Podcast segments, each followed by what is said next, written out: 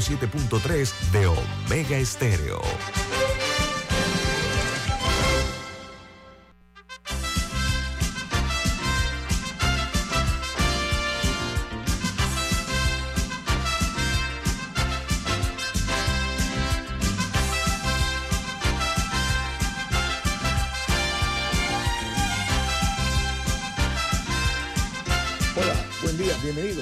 Esto es Infoanálisis, un programa para la gente inteligente. Adivinen qué, hoy es viernes 18 de noviembre del año 2022. Y desde la capital de la República de Panamá les saludamos el staff de Infoanálisis. Camila Dames. Alexandra Siniglio. Guillermo Antonio Dames y Daniel Araúz en los controles. Este programa lo pueden ver en video en sus teléfonos móviles o celulares en sus tabletas o en sus computadoras a través de Facebook Live. Los videos del programa completos están en YouTube. Todos los programas de Infoanálisis están en YouTube. Usted puede accesarlos desde su televisor, en sus hogares, o lo puede hacer también en sus tabletas o en sus eh, celulares. Eh, de igual manera, la app de Omega Stereo disponible tanto en Play Store como App Store y en otra app que se llama Tuning Radio y en todas las plataformas digitales que tenemos a su disposición, incluidos los podcasts que no se pierda una sola edición de Infoanálisis.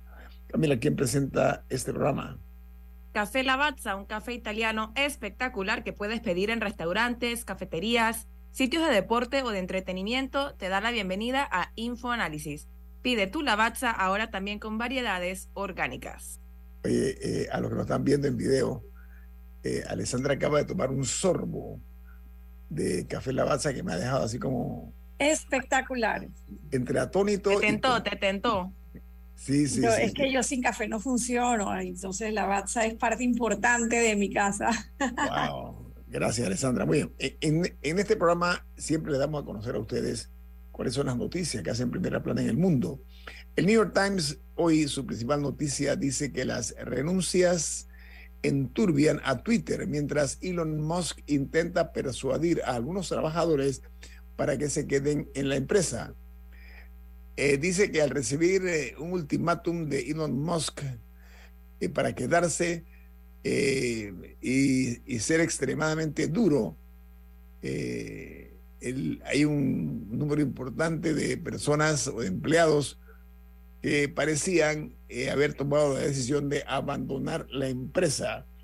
Presagian momentos turbulentos. Este es un hombre implacable, un hombre que tiene una fama de, poco cortés con sus subalternos. Y tuvo que cerrar nuevamente los accesos a la empresa debido a la cantidad de renuncias que ha recibido. Y, pero sí soltó una frase típica en el que dice, los mejores se quedan, así que no estoy súper preocupado. Sin embargo, está pidiendo a la gente que no se vaya, ¿no? Hay, hay una contradicción del señor Musk. Oigan, el Washington Post, su principal noticia es Nancy Pelosi anuncia como principal pero renuncia como principal demócrata eh, de la Cámara después de dos décadas en el liderazgo.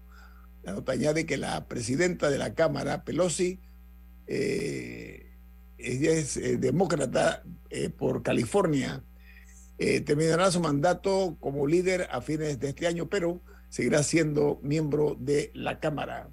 Sí, no, ella ya tiene 82 años eh, y el comentario que hizo fue más o menos como que era hora de, un relevo, mm.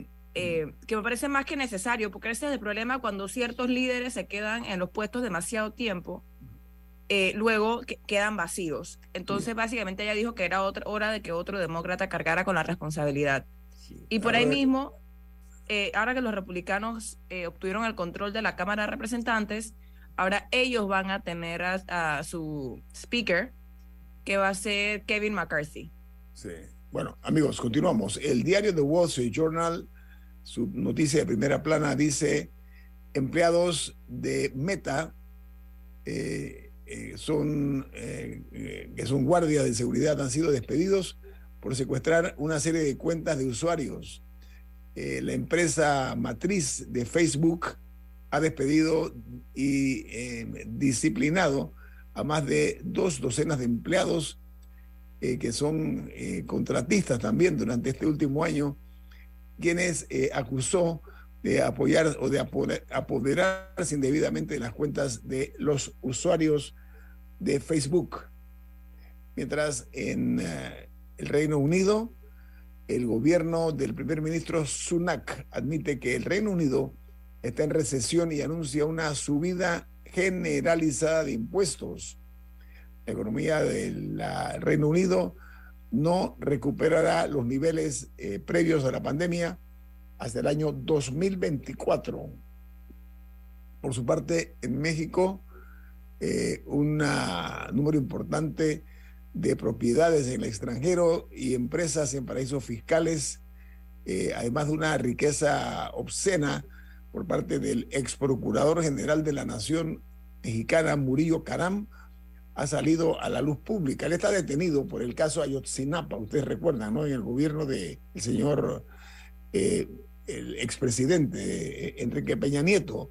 Resulta ser que este ex procurador es investigado por lavado de dinero, eh, que montó una trama de corrupción junto a su familia, como está de moda eso de incorporar a la familia, no al robo al erario público. Este hombre involucró a sus hijos, a sus suegros, a su mujer, a todos, y eh, creó un entramado de compañías que usaron para comprar y vender propiedades en los Estados Unidos.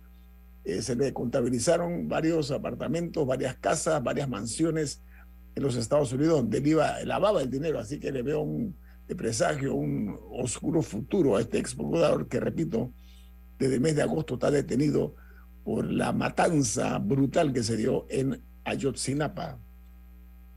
Mientras en ah, una noticia interesante y es que el jefe de finanzas de la organización Trump detalla el nacimiento del esquema de fraude fiscal. La nota dice, este hombre se llama Allen Westberg y estuvo a punto de llorar cuando testificó sobre cómo el dinero para la compra de automóviles, apartamentos y matrículas estaba escondido en libros de eh, la contabilidad de la empresa.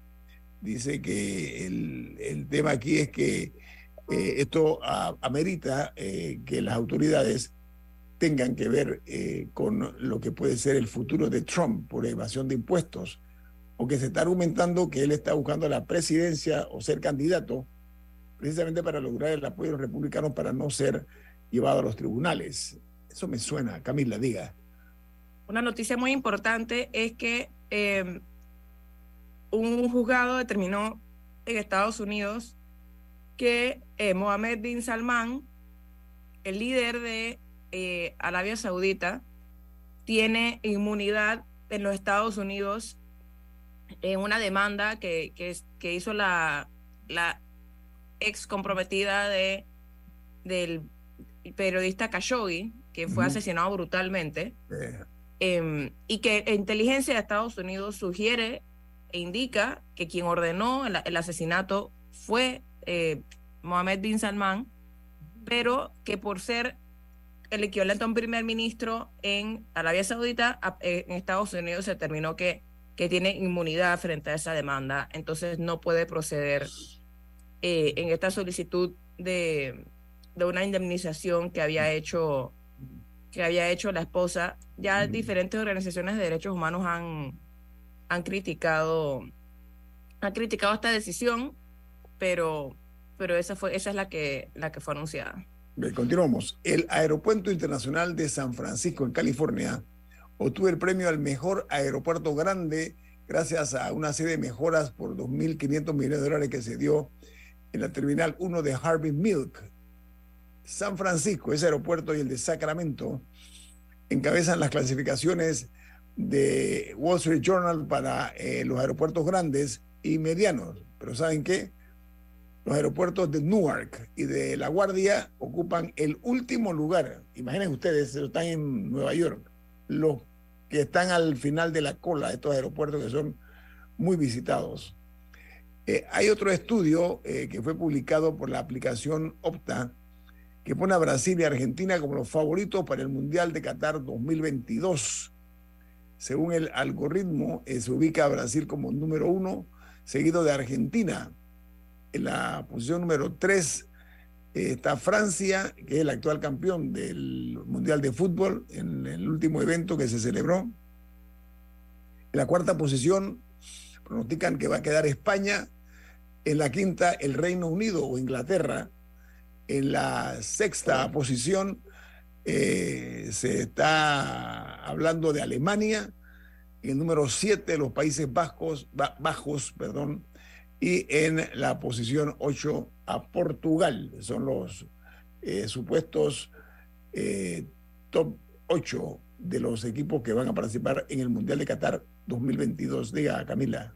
Yo sí espero ver sorpresas en el Mundial. Para mí lo, lo lindo es, son esas historias de equipos que nadie daba un real por ellos y que de alguna manera van avanzando. Todos nos acordamos de Ghana en, el, en Sudáfrica 2010, por ejemplo. Así que yo sí espero, yo sí espero ver sorpresas y no ver a los mismos de siempre en octavos de final. Hablando del mundial. Vale, Alessandra tiene algo que decir, algo que está muy sonreída. No, no, creo que, que también, bueno, ya la gente comienza a hablar de mundial finalmente, ¿no? Menos mal, eh, pero la FIFA sacó un comunicado en las últimas horas confirmando lo que ya se venía diciendo y es que no se puede vender cerveza en las zonas del mundial. Así que ah, eh, los seguidores del mundial están reportando esa noticia que a través de un comunicado oficial. Dos días antes, o sea, un par de días antes del evento, eh, se hace este anuncio, porque se había dicho que se iba a vender, que se iba a vender alcohol en ciertas áreas del estadio, los estadios. Mm. Eh, ahora ya se dijo que no se va a vender eh, en, en, en, los estadios. Parece que sí en los festivales, o sea, en ciertos puntos de los festivales y sí se va a seguir vendiendo Bot Zero, que asumo que es una, una cerveza sin alcohol. Sin alcohol. Ajá, esa sí la pueden comprar en los estadios, pero, los fanáticos en general no van a tener acceso a Bueno, a los fanáticos les advertimos que allá la justicia es implacable, allá no se puede andar con cuentos. No, perdone que... Allá nadie lleve pachita, nadie lleve pachita. Oye, y otra noticia. y el otro tema, nada más rapidito del Mundial, el, bueno, la inauguración del Mundial el domingo 20 es la, es la inauguración del Mundial este domingo. Y eh, hasta ayer fue que Shakira dijo oficialmente que ella no iba a estar en la inauguración. Ah. de, inauguración del Mundial. Hay mucha polémica, muchos artistas eh, eh, que ya a lo largo de los últimos meses han dicho que no iban a estar precisamente en protesta por todo el tema de derechos humanos y, y lo, que no se sabe es quién finalmente sí va a estar y de qué aquí, va, aquí te va, Alessandra. No entendió que Maluma sí va a estar, por ejemplo. Eh, en Qatar se anunció que el cantante colombiano Maluma ha confirmado su participación en el Mundial Qatar 2020, pero saben, antes Dua Lipa, Shakira y Rod Stewart dieron un rotundo no a su participación en el evento inaugural. Maluma dijo, permiso, aquí estoy yo para servirles a la patria. Bueno, en Chile anuncia que el presidente Pedro Castillo de Perú se va a reunir con el presidente chileno Boris tras el Congreso peruano eh, autorizar el viaje del mandatario peruano a Chile el día 28 de este mes y el 29 para participar en un gabinete binacional. En Costa Rica, eh, el expresidente del Banco Central cuestiona el papel del Consejo de Gobierno en el proyecto de venta del BCR se ha puesto a la venta este bien estatal, esta entidad estatal que es el Banco Central de, eh, eh, de Costa Rica. Mientras en Colombia, el presidente Gustavo Petro le propone al presidente de la Federación de Ganaderos ser negociador con el Ejército de Liberación Nacional, ELL, ELN. El líder empresarial acepta y dijo estar dispuesto a contribuir con la paz total en Colombia. Y cierro en Canadá, donde la policía ha detenido a un individuo acusado de planear el golpe de Estado en Haití, ¿se acuerdan? Para derrocar al que fue presidente Joané Mosé. En ese, en ese atentado donde perdió la vida el presidente. Pero aparentemente la acusación no es por el asesinato, sino son cargos de terrorismo porque aparentemente él tenía un complot de hacer un golpe de Estado en Haití y él ser el nuevo líder de Haití. pero, hasta donde leí, a él no se la está acusando del asesinato. No, pero el, problema es que dentro de ese complot, eh, él, contrató 26 colombianos, 26 colombianos que son, eh, algunos eran desertores del ejército de Colombia, para precisamente derrocar a, a, Mosé.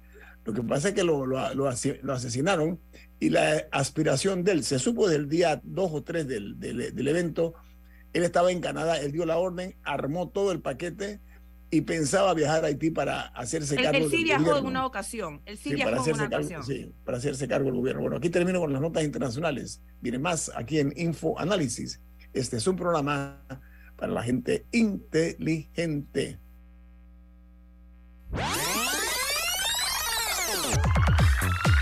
Omega Stereo tiene una nueva app. Descárgala en Play Store y App Store totalmente gratis. Escucha Omega Stereo las 24 horas donde estés con nuestra nueva app.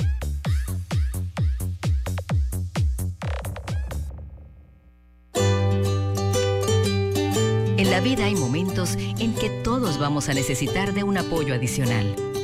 Para cualquier situación, hay formas de hacer más cómodo y placentero nuestro diario vivir. Sea cual sea su necesidad, en Hogar y Salud los apoyamos haciéndole la vida más fácil, porque contamos con la experiencia necesaria para recomendarle lo que usted necesite. Recuerde, Hogar y Salud les hace la vida más fácil. Atención, amigos de Veraguas, ya abrimos nuestra nueva sucursal en Boulevard Santiago. Estamos abiertos en todas nuestras sucursales del país y le hacemos su entrega de forma gratuita en Panamá Centro. Para mayor información, puede consultar en Instagram y Facebook.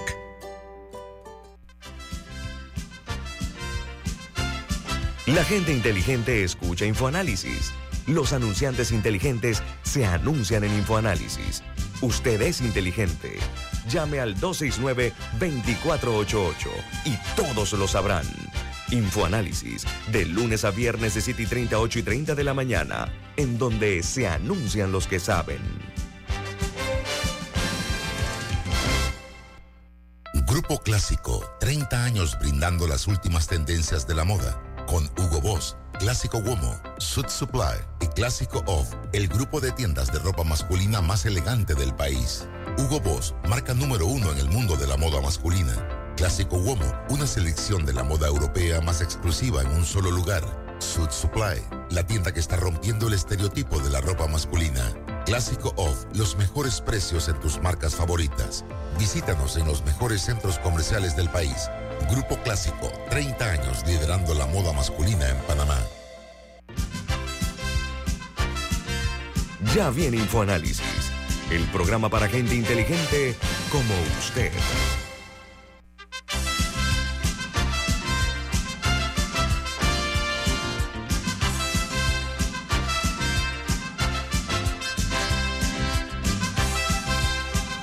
Camila, usted quiere un mensaje, ¿de qué se trata? En Banco Aliado te acompañan en tu crecimiento financiero. Ahorra con tu cuenta Más Plus y genera hasta 2.5% de interés. Banco Aliado, tu aliado en todo momento. Puedes visitarlos en su página web bancoaliado.com o seguirlos en sus redes sociales como arroba Banco Aliado. Banco Aliado, tu aliado en todo momento.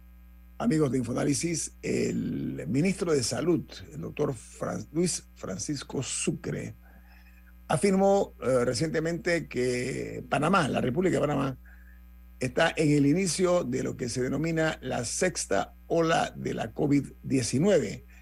¿Por qué lo dice? Porque hubo un aumento de la positividad al 7%, mientras en la caja de seguro social se anunció que hay 47 pacientes hospitalizados, los cuales el 75% de estos afectados no tiene el ciclo completo de inmunización, o sea, no están vacunados totalmente.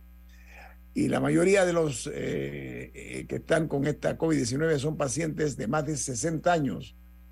Y algunos sufren de hipertensión, eh, cuadro renal crónico, diabetes y también el factor edad que funciona. Para hablar sobre este tema, hemos invitado esta mañana a la doctora Melba Cruz, ella es directora general de salud del Ministerio de Salud. Doctora Melba Cruz, bienvenida aquí en Infoanálisis. Muchas gracias, muchas gracias por la invitación. es de nuestro interés eh, hablar sobre este tema. Camila, comience, por favor. Ahora que se mencionó el tema de la vacunación, existe una vacuna en Estados Unidos de hace unos meses que se hizo específicamente eh, para la Omicron, creo que se llama como la bivalente o algo así en español. Eh, en Panamá ya tenemos esta vacuna y si no, ¿cuándo nos va a llegar? Sí, estos eh, hemos estado haciendo el señor ministro la gestión para obtener esta vacuna Eh, estamos esperando, ¿verdad?, que eh, la empresa pues nos la haga llegar. casualmente pues estamos solicitando que lo haga con la premura que, se requiere, pero sí ya se han hecho las gestiones para obtenerla. Doctora, usted como directora general de salud del Ministerio de Salud, de una alta funcionaria, muy alta, eh, ¿nos podría hacer el favor de explicarnos cuando se habla por parte del ministro de la sexta ola de la COVID-19? ¿De qué estamos hablando para que quede muy claro en la audiencia nuestra, por favor?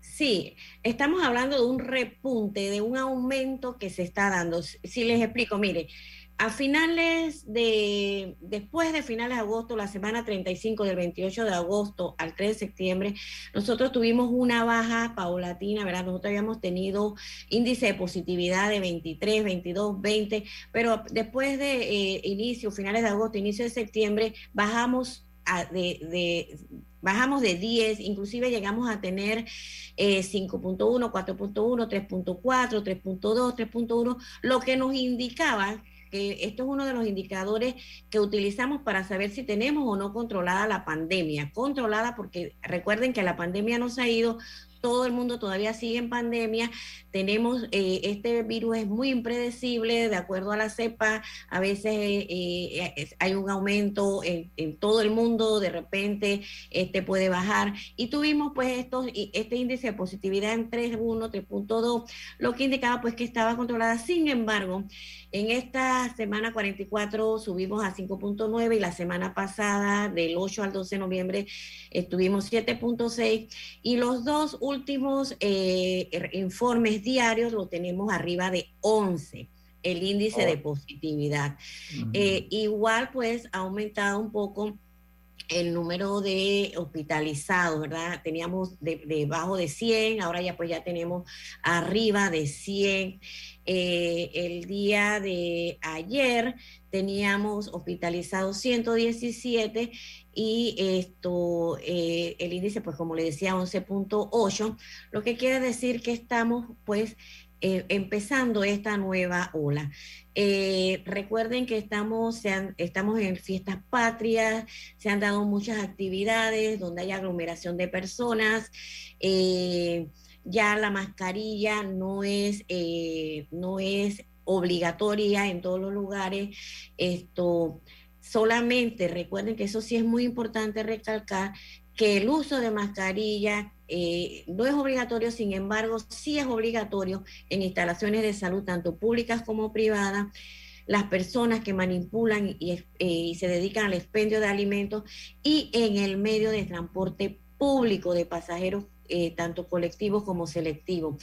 Ahí hemos visto un relajamiento, las personas piensan que la pandemia ya se fue, no le tienen temor a la, enfermedad y entonces ya no utilizan mascarilla.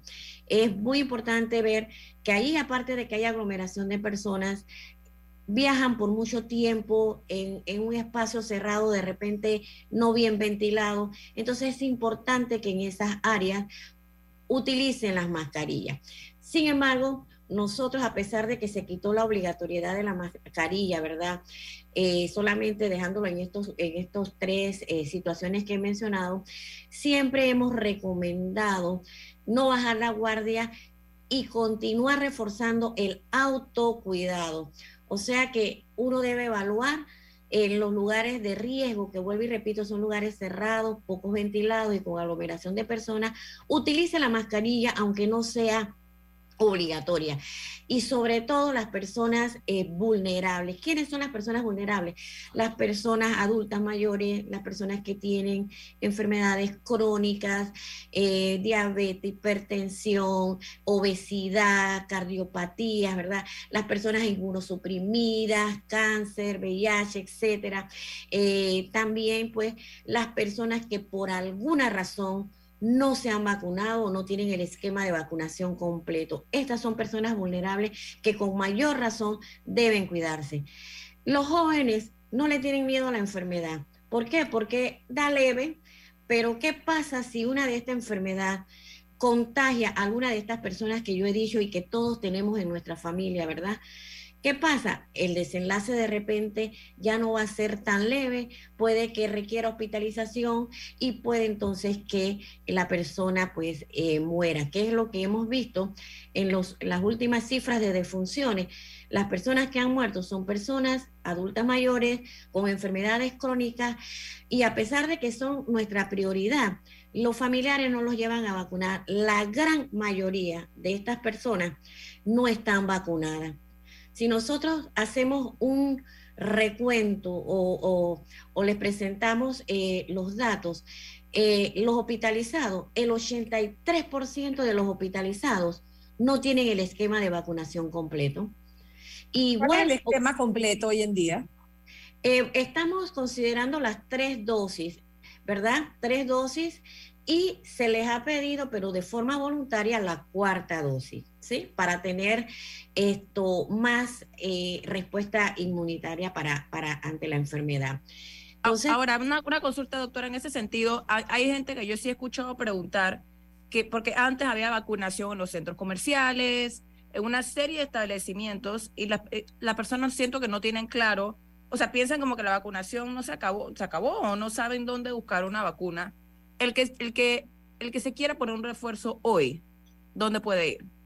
Bueno, sí, lo que pasa es que eh, no, al final, pues, eh, los que se vacunaron, hubo una baja en la demanda de las vacunas y entonces eh, la vacuna se está ofreciendo pues en los centros de salud, en todas nuestras instalaciones de salud, tanto de la caja como del Ministerio de Salud. Si usted quiere hacer, ponerse un refuerzo o si no se ha puesto ninguna y quiere vacunarse, debe acudir pues a los centros o instalaciones de salud, tanto del ministerio como de la caja. Hoy en Infoanálisis eh, tenemos la participación de la doctora Melba Cruz, ella es la directora general de salud del Ministerio de Salud. Está con nosotros hoy eh, informándonos acerca de la afirmación hecha por el ministro de Salud, el doctor Luis Francisco Sucre, en el sentido que estamos en el inicio de la sexta ola de la COVID-19 y con el tema del aumento de la positividad. Viene más aquí en Info Análisis. Este es un programa para la gente inteligente. Omega Stereo tiene una nueva app. Descárgala en Play Store y App Store totalmente gratis. Escucha Omega Stereo las 24 horas donde estés con nuestra aplicación totalmente nueva. Dale mayor interés a tus ahorros con la cuenta de ahorros Rendimax de Banco Delta. Gana hasta 3% de interés anual y administra tus cuentas desde nuestra banca móvil y banca en línea. Ábrela ya en cualquiera de nuestras sucursales. Banco Delta, creciendo contigo. La gente inteligente escucha InfoAnálisis. Los anunciantes inteligentes se anuncian en InfoAnálisis. Usted es inteligente. Llame al 269-2488 y todos lo sabrán. Infoanálisis, de lunes a viernes de 7 y 30, 8 y 30 de la mañana, en donde se anuncian los que saben.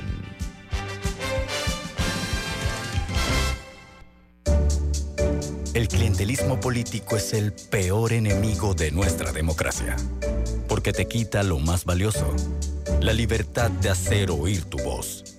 Puede venir en forma de regalos o promesas a cambio de tu firma o tu voto, pero no te confundas. Es un delito. Denúncialo ante la Fiscalía General Electoral. Tribunal Electoral. La patria la hacemos contigo.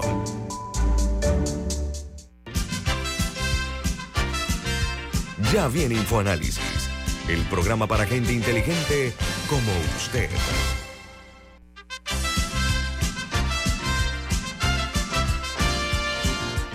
tiene algo que de interés para los oyentes. ¿De qué se trata? Florida State University anuncia que tiene sus matrículas abiertas para enero 2023. Conozca el programa Becas 2 más 2 que ofrece esta universidad y se puede ahorrar hasta 15 mil dólares al año. Esta es una universidad americana en la lista de las 20 mejores universidades públicas de Estados Unidos. Usted puede llamarlos o escribirles al 6213-6963. Repetimos, 6213 6963, número de Florida State University. Bueno, amigos, eh, de regreso aquí en Infoanálisis con la doctora Melba Cruz, directora general de Salud del Ministerio de Salud. Doctora, las estadísticas son la guía que nos sirven para poder eh, evitar errores, situaciones en muchas ocasiones eh, indeseadas. En el anuncio que se está dando por parte de su jefe, el ministro de Salud, del inicio de la sexta ola de la COVID-19, hay una estadística que me gustaría que usted tenga la amabilidad de explicarnos. A ver, en los años 2020 y 2021, el número de casos que se dieron al fin de cada uno de estos dos años, 2020 y 2021, se incrementaron. Aparentemente en el año 2022 está ocurriendo exactamente lo mismo. ¿A qué obedece eso, doctora? Sí, vuelve, eh, eh, mm. eh, les digo, nosotros hemos tenido varias olas, la, la de inicial cuando inició la pandemia, después tuvimos otra que fue la más alta, eh, tuvimos después algunas que no fueron tan, tan, tan, así tan, tan eh, fuertes. tan fuertes como las dos primeras. Y con la venida de la, de la vacunación, pues esto, las olas no nos golpearon tanto. al tener pues índices, indicadores favorables, y teniendo la cooperación de la eh, población, esto nosotros... Eh, continúe, continúe. Nosotros eh, eh, flexibilizamos las medidas, ¿cierto? Eh, la, población colaboró, cumplía con las medidas, todas las medidas que el gobierno nacional tomó sobre trazabilidad, vacunación, el seguimiento de casos, las medidas de bioseguridad. Recuerden también las medidas restrictivas que tuvimos al inicio. Nosotros no tuvimos, gracias a Dios, eh, la situación que ocurrieron en otros países, que no voy a mencionar, pero hermanos de aquí de América, donde los los pacientes morían en las calles, que no, no, no eh, tenían la capacidad instalada en los hospitales, no había capacidad, tenían eh, pacientes hospitalizados en áreas abiertas. Nosotros, gracias a Dios, pues siempre hemos tenido la capacidad instalada, eh, siempre esto adecuada para, para, para atender a nuestra población, igual que ahora, pues gracias a Dios tenemos buena capacidad instalada en todo, en salas de hospitalizaciones, en UCI, etcétera siempre pues hemos, gracias a Dios, podido responder. Eh, doctora, permiso, permiso, doctora, ¿no, hay, ¿no existe la posibilidad de una ah, declaración de una contingencia médica hasta este momento? Sí, a eso voy. Esta, esta, esta cepa, que es la que está Omicron, ¿verdad? La BA5, eh, la Omicron es muy transmisible, pero gracias a Dios no es esto eh, no, es eh, no, no, da una, una enfermedad tan grave. Vuelvo y repito, solamente las personas con ya alguna enfermedad concomitante pudieran presentar enfermedad grave y complicarse. Eh, siendo así, ahorita nosotros tenemos varios indicadores que son los que nosotros les damos seguimiento para tomar decisiones. El índice de positividad, el número de defunciones y las hospitalizaciones, que si bien han aumentado, todavía no han alcanzado los, los, eh, las cifras que teníamos, póngase en mayo. Nosotros eh, en mayo teníamos 268 hospitalizados, 300 y pico hospitalizados. Ahorita estamos, como bien decía el ministro, iniciando, tenemos 100. Sin embargo, eh, nos hemos sentado y hemos evaluado la capacidad instalada en todas nuestras regiones y tenemos la capacidad en nuestros hospitales adecuada para enfrentar. doctora, doctora, permíteme, permítame Doctora, si esas cifras con las de la influenza, por ejemplo, ¿debemos preocuparnos o no? Porque, porque ahí es donde a veces sacamos de proporción la, las estadísticas y todos los años en nuestro país de influenza ha fallecido gente, sobre todo. yo, yo en parte iba a preguntar porque recientemente se dijo que había como cinco virus respiratorios andando al mismo tiempo y con un rinovirus y un y no me acuerdo cuál. O sea, muchas personas han estado enfermas entre septiembre, octubre y noviembre. Yo siento que todo mundo que conozco ha pasado por un resfriado, incluyéndome, eh, no necesariamente COVID. Así es. está el virus de el virus incitial respiratorio, influenza para influenza, eh, y estos virus pues siempre eh, aumentan la circulación y los cuadros respiratorios en esta temporada, sí, sí es cierto. Eh, y la, población más afectada con estos virus y que a veces se complican son la, la población infantil. De hecho, sí tenemos pues aumento de casos en nuestras instalaciones, en nuestros hospitales pediátricos y también pues hemos tomado las medidas. Pero las mismas medidas de, de bioseguridad para COVID son las medidas para estos cuadros respiratorios, ¿sí?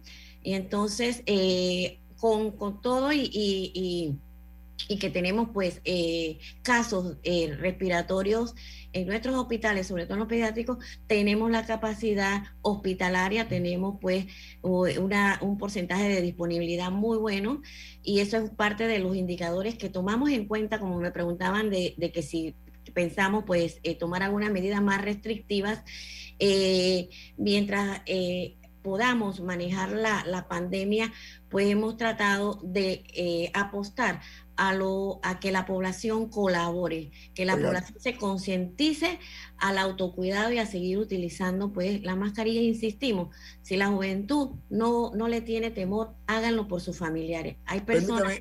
Doctora, porque el tiempo, el tiempo es oro para nosotros. Usted como directora general de salud del Ministerio de Salud, tiene una gran, enorme responsabilidad por la alta jerarquía de su cargo. Me remito a números. Del día 6 al 12 de noviembre, estamos hablando de seis días, se reportaron oficialmente 1.372 nuevos casos y seis fallecimientos. Eso es lo que se reportó. Es más, esto asciende el número de muertos a 8.515 fallecidos que perdieron la vida por la COVID-19. Pero ¿sabe qué, doctora? aquí ignoramos algo. Panamá está al borde, estuvo al borde, está todavía de llegar al millón de personas infectadas por la COVID-19. ¿Sabe por qué? Porque los números que ustedes han dado a conocer es de 992.554 casos en total. Pero una consulta, ¿alguno de esos no es gente que se contagió más de una vez? Porque al final del día lo que importa no es el número de contagiados, sino el número de hospitalizados. No, no, no, sí, es, importante. O sea, pero, pero mucha gente se contagia. Yo conozco gente que ha tenido COVID tres veces. Ah, Entonces hay una persona contada tres veces. Así es. El peligro de esto radica en la cantidad de personas que han contraído este virus. La pregunta, doctora, es la siguiente. ¿Podemos nosotros pensar que por el momento no se va a tomar ningún tipo de medida restrictiva? La reitero para que quede claro porque hay en la mente de los panameños y panameñas ese temor eh, me reitera eso, si es tan amable, y si hasta dónde es necesario, como usted decía, eh, la utilización de la mascarilla en lugares cerrados, en lugares donde hay eh, un conglomerado de personas. Sí. mire, de hecho, nosotros el día de ayer nos reunimos el equipo de salud pública y epidemiología con el señor ministro y el consejo consultivo, que como ustedes saben, lo, lo conforman los exministros de salud y un grupo de asesores precisamente para estudiar la situación. Eh, nosotros, eh, vuelvo y repito, en mayo nosotros teníamos índice de positividad de 21, de 30, 18, 23 por eh, índice de positividad. Teníamos de funciones de 26, 29, 23, 24, ¿verdad? estamos hablando en mayo de este año. Eh, ahorita, pues usted menciona 6, sí ha ido un poco en aumento, pero está debajo de 10, que era lo que teníamos a finales de agosto. antes de, septiembre, las cifras estaban por arriba de 10 muertos por semana. Eh, eh, ahora pues teníamos inclusive semanas de cero. Esto nos, ha, nos permite todavía seguir confiando en la colaboración de la población en el autocuidado, que ellos mismos no vayan, las personas no vayan a lugares eh, eh, donde hay aglomeración de personas y si van usar mascarilla y sobre todo las personas que vulnerables son las que más deben cuidarse. Si nosotros, si la población hace esto, ¿verdad? Eh, creo que podemos contener la enfermedad. También es muy importante la parte que nosotros hacemos. Nosotros hemos aumentado la capacidad eh, la vigilancia epidemiológica eh, en todas nuestras instalaciones de salud, la trazabilidad, que es ver dónde te infectaste, a quién infectaste, el seguimiento de casos y sus contactos para contener, ¿verdad?, esta, esta, eh, esta enfermedad. Es muy importante que mencionarle que las personas, como estamos en época de resfriado, piensan que es resfriado y no acuden a las instalaciones de salud a hacerse el diagnóstico. Y ya a mí me ha tocado decirle a, varias personas, y de las cinco que les he mandado a isoparse, que pensaban que eran resfriados, cuando van, salen positivas. Entonces, ahí es donde entonces deben de cuidar y deben cuidar al resto de su familia. Si usted tiene el cuadro respiratorio, acuda al centro, para que le hagan el diagnóstico y el tratamiento oportuno. Tenemos antivirales, ¿verdad?, que están disponibles, sobre todo para los casos eh, de las personas vulnerables que pudieran complicarse. Están disponibles. Vayan a las instalaciones de salud para que se le dé el tratamiento oportuno. Y muy importante, si tiene cuadro respiratorio, vaya y sópese, porque es muy probable que usted piense que es resfriado y es COVID. Y vaya esto, no acuda a su lugar de trabajo para no contagiar al resto.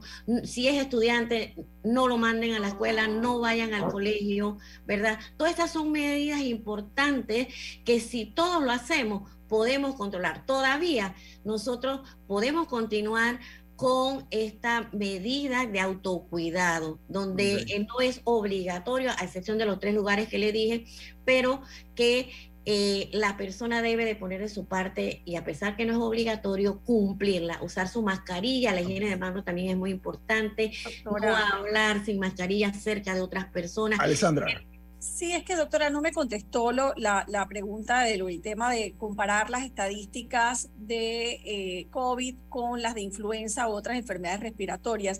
Y se lo digo porque a mí me parece que seguimos contando los casos de COVID, pero aquí se sigue enfermando y muriendo gente de otras enfermedades. Entonces, eso en realidad a mí en lo personal me incomoda, eh, porque me parece que le seguimos dando al COVID una dimensión eh, como si estuviéramos al inicio de la pandemia. Y, yo tengo que, llevarle la contraria a. Yo no creo, Añito, que nadie está preocupado que el MINSA vaya a imponer medidas de restricción como las que tuvimos al inicio de la pandemia. Yo creo que si al MINSA se le ocurre hacer eso, la gente simplemente no las va a cumplir, porque ahora estamos viviendo las consecuencias de ese encierro y no vamos a entrar a hablar de eso porque lo pasado ya pasó.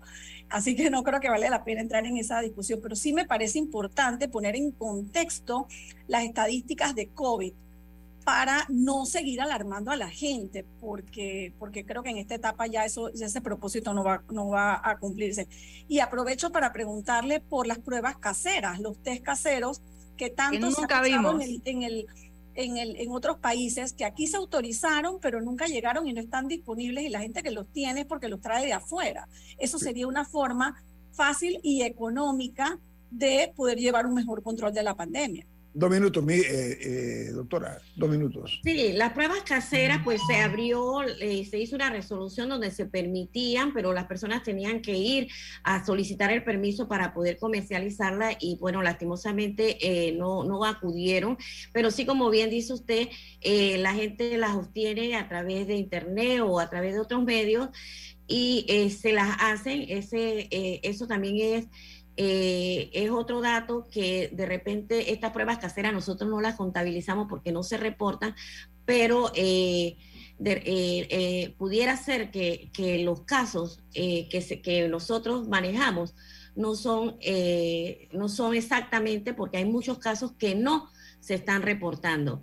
eso en cuanto a las pruebas caseras en cuanto al tema de las estadísticas de COVID versus las otras enfermedades respiratorias que no tenemos esa estadística. Sí, yo hoy eh, les traía las, las estadísticas de COVID porque me habían dicho de COVID. Con mucho gusto les puedo enviar las de eh, las de los otros casos de de virus respiratorio. Pero de virus la última cifra que teníamos eran 600 casos y vuelvo y repito, la mayoría de los casos eh, son casos en, en, la población pediátrica, que son las que se complican con cuadros de bronquiolitis, bronconeumonías y neumonía. Eh, y vuelvo y repito, la última cifra que teníamos eh, del virus incitial, que es el que mayormente está circulando, era alrededor de 600 y algo exactamente, no lo tengo aquí a mano, pero esa era la cifra que manejábamos hace un par de días. Y, pero ahorita el COVID, pues eh, los datos que nosotros tenemos de COVID son datos ya diagnosticados con COVID y repito, muchas personas que creen que son cuadros eh, eh, de resfriado. de resfriado y no acuden, no se hacen el diagnóstico, eh, los que hemos enviado después esto han salido positivos, lo que quiere decir que hay un subregistro porque la gente esto no se hace la prueba. Eh, es importante que si tiene cuadro respiratorio vaya a las instalaciones y se le haga pues el diagnóstico de cuál es el cuadro respiratorio que tiene. Doctora Melba Cruz, directora general de salud del Ministerio, de Salud, gracias por estar con nosotros esta mañana. ¿Sabe qué? Dígale a su departamento de Relaciones Públicas que me envíen la información que está hablando Alexandra para tener nosotros la misma. Es importante. Muchas gracias. Yo misma se las voy a enviar a, al correo ese que me, que me, ¿Cómo no? que me enviaron. Excelente. Muchas gracias. Quedamos, a la espera, doctora. Gracias, doctora. Vamos al corte comercial. Esto es Info Análisis, un programa para la gente inteligente.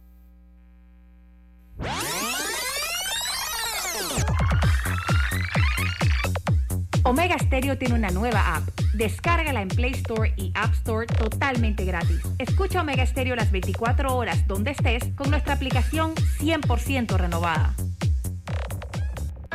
Hay quienes se levantan antes que el gallo cante, quienes desde la oscuridad encuentran una luz de esperanza, quienes ven la oportunidad de crecer uniendo pueblos y son los mismos quienes ven progreso en el cambio a nuestros clientes por inspirarnos a avanzar, a progresar por casi 100 años. Les damos gracias, visionarios. y ASA.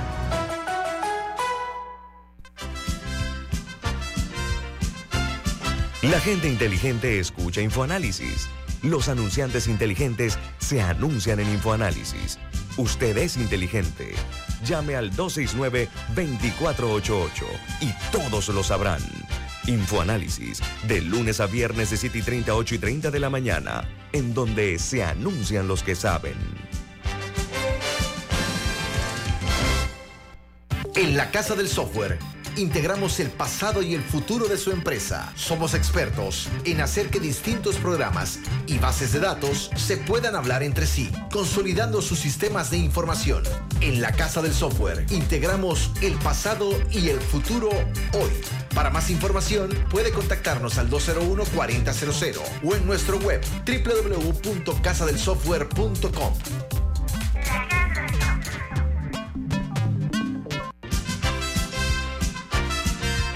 Ya viene InfoAnálisis, el programa para gente inteligente como usted.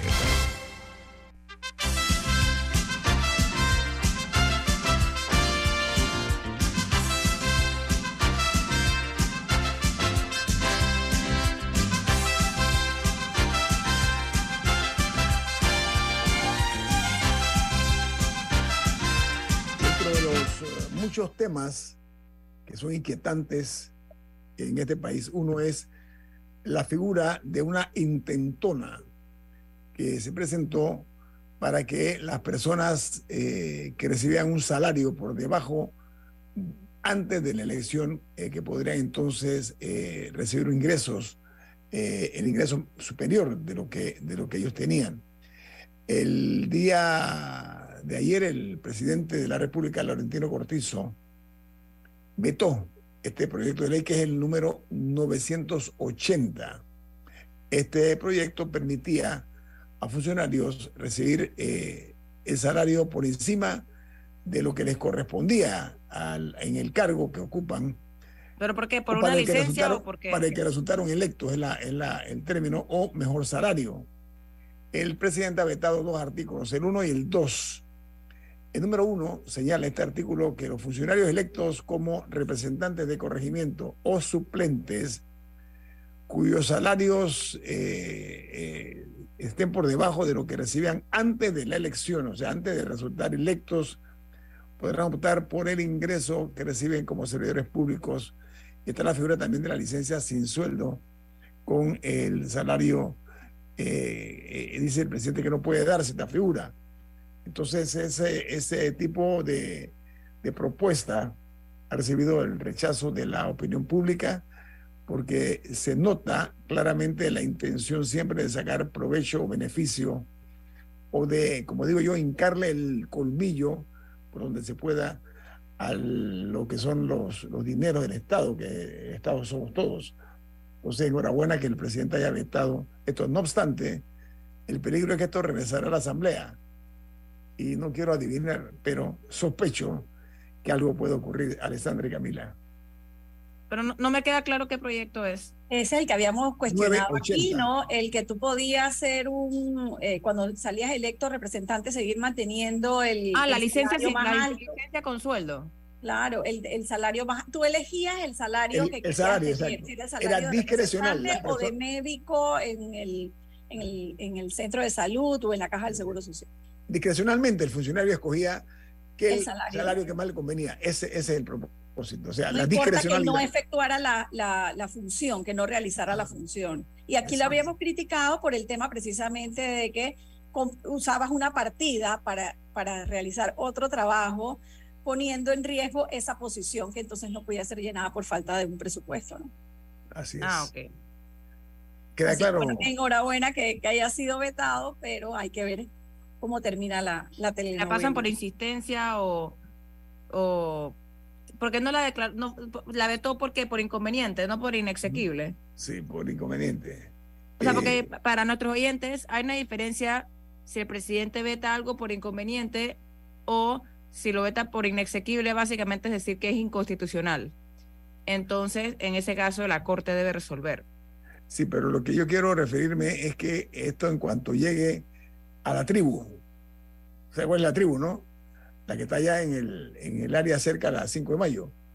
Cuando llegue ahí, pues ahí siempre, o ha habido antecedentes de sorpresas, que llega un proyecto de ley que es como la caperucita y sale el lobo en ese proyecto de ley. O sea, entonces eh, cabe esa posibilidad porque es un hecho conocido, harto público, de situaciones lastimosas donde se ha dado este tipo de, fenómenos. Entonces, vamos a ver eh, en qué queda este afer de la ley 980, ¿no? del salario por encima de lo que le corresponde eh, a los eh, funcionarios, sobre todo representantes de corregimiento y los suplentes. Esto es parte de, las, de, las, de los excesos que se han dado al calor de los hechos, estoy hablando, ¿no? Esto no es un invento ni mucho menos, ¿no?